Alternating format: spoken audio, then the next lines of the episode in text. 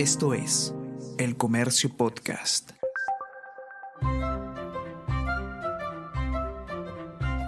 El Comercio Podcast presenta Mentiras Verdaderas con Renato Cisneros.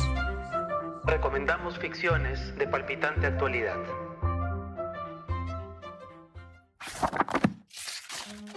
En el verano de aquel invierno calamitoso que vio la helada, la inundación, la muerte de tantos millares y el derrumbe total de las esperanzas de Orlando, porque fue desterrado de la corte, cayó en desgracia con los nobles más poderosos de su tiempo, sufrió la justa cólera de los Desmond de Irlanda y aún la del rey, a quien ya le daban bastante trabajo los irlandeses para que no lo desazonara este nuevo enredo.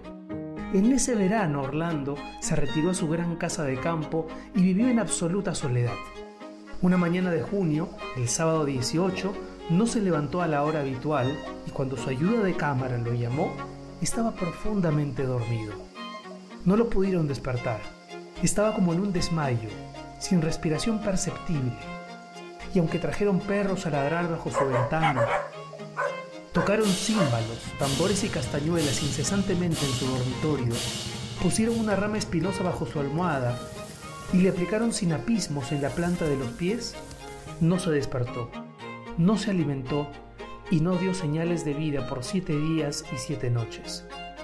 En el séptimo día se despertó a la hora acostumbrada, las ocho menos cuarto precisamente, y expulsó de su pieza toda la tribu de comadres chillonas y curanderos, hecho asaz natural. Pero lo raro era que no mostraba conciencia de su letargo, y que se vistió y pidió su caballo como si acabara de despertarse después de una noche de sueño. Sin embargo, se sospechó un trastorno mental, pues aunque estaba en su perfecta razón y era más reposado y más sobrio, su recuerdo de la vida anterior parecía imperfecto.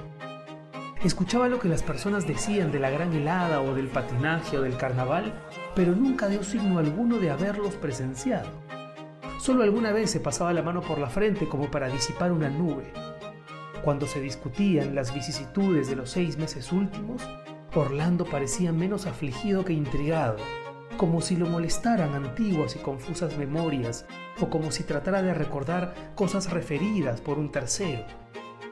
Se notó que bastaba la mención de Rusia, de princesas o de barcos para que se pusiera huraño e incómodo, y se levantara y mirara por la ventana, o llamara a uno de los perros, o tomara un cuchillo y recortara un trozo de madera de cedro. Los médicos entonces no eran mucho más sabios que ahora, y después de recetarle reposo y ejercicio, ayuno y superalimentación, compañía y soledad, régimen de cama y cabalgatas de 40 millas entre el almuerzo y la comida, sin perjuicio de los calmantes y excitantes acostumbrados, con adición ocasional de pócimas de baba de lagartija por la mañana y dosis de hiel de pavo real por la noche, lo abandonaron a su suerte y diagnosticaron tan solo que había dormido una semana. A inicios de este mes se desarrollaron en diferentes ciudades del mundo multitudinarias versiones de la Marcha del Orgullo, que como en años anteriores llevó a las calles las ya conocidas demandas relativas a la igualdad de derechos y el respeto hacia las minorías sexuales. En el Perú, la marcha movilizó a miles de asistentes en distintas regiones, en lo que fue sin ninguna duda la mayor y más colorida convocatoria desde que en 1996 la comunidad gay realizara su primera actividad pública. Año a año, la mayor parte de la población general va tomando conciencia de la necesidad de estas manifestaciones que, por otro lado, siguen padeciendo la hostil resistencia de los sectores más conservadores. Lo que hoy vemos y escuchamos en las calles por parte de los colectivos LGTBI, sin embargo, lleva siglos gritándose a través de la literatura. El fragmento que acaban de oír pertenece a Orlando, la sexta novela de Virginia Woolf, una mezcla poderosa de ficción fantástica y cuento de hadas. La historia nos sitúa en Inglaterra en el siglo XVI, durante el reinado de Isabel I, y tiene por protagonista a un joven noble que se enamora de una princesa rusa. A los 30 años, tras ser traicionado por la princesa, este joven, Orlando, experimenta un misterioso cambio de sexo. Se larga a vivir con una tribu de gitanos andróginos a las montañas turcas y pasa los siguientes 300 años siendo mujer, Lady Oscar, aunque por momentos vuelve a la masculinidad. Atraviesa todo el siglo XVIII sumando aventuras con poetas y escritores y al final se casa con un marinero, Shelmerdine, quien en otra época, claro, había sido mujer. Varios sostienen que Virginia Woolf escribió Orlando como un acto de homenaje y a la vez de venganza hacia la poeta Vita Sackville West, su amiga y amante. Cuando muchos años más tarde le pidieron al hijo de Vita su opinión sobre la novela, él dijo, es la carta de amor más larga y encantadora que existe en la literatura. El texto de Orlando es tan vigente y resulta tan actual que hace unos días, en Valdemorillo, un municipio de Madrid, el ayuntamiento retiró de la programación de un festival la representación teatral de la transgresora novela de Virginia Woolf. Es justamente ese tipo de censura el que invita a leer los libros, a compartirlos y a defenderlos. Únete a nuestra comunidad de conocimiento con nuestros newsletters de autor. Podrás recibir material con enfoque especializado en política, economía, internacionales y más seleccionado por nuestros periodistas. Solo tienes que ingresar a elcomercio.pe slash newsletters y suscribirte. No seas el último en enterarte. Y como una sola recomendación sabe a muy poco, aquí te dejo tres títulos más. Contacto en Bulgaria. Lo que te pertenece, de Gareth Greenwald. El autor nos lleva por un viaje emocional y carnal que empieza en los baños públicos del Palacio Nacional de Cultura de Sofía y continúa en otros ambientes ocultos, grises, apartados, no siempre discretos de la noche búlgara.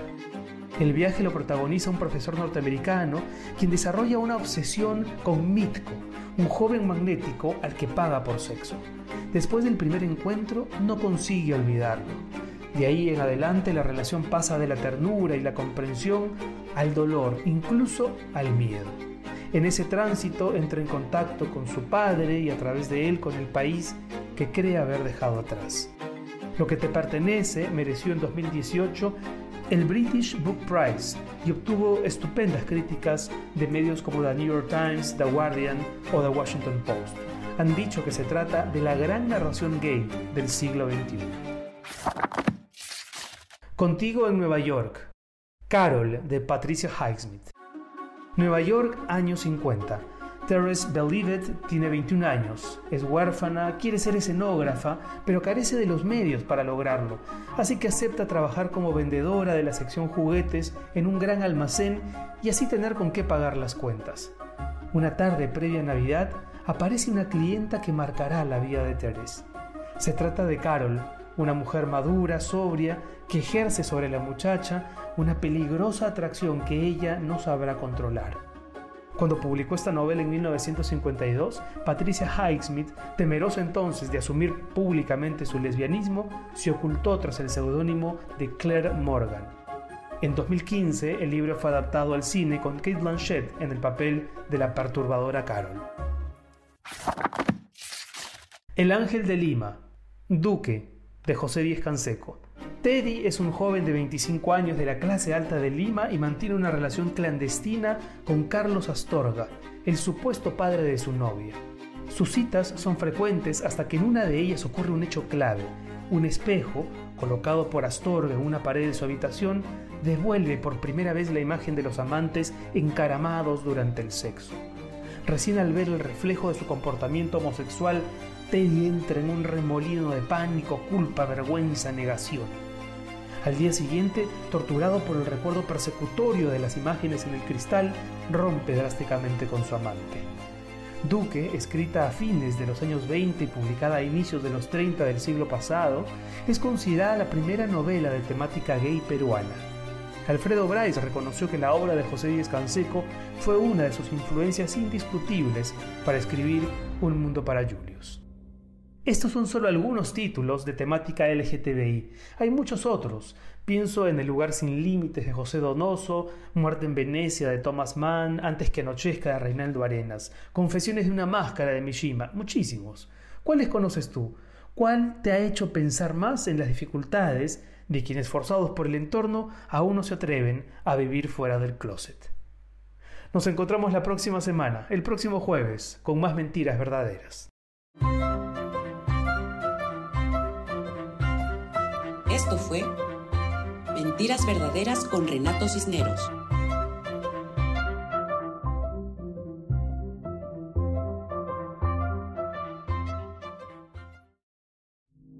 Esto fue El Comercio Podcast.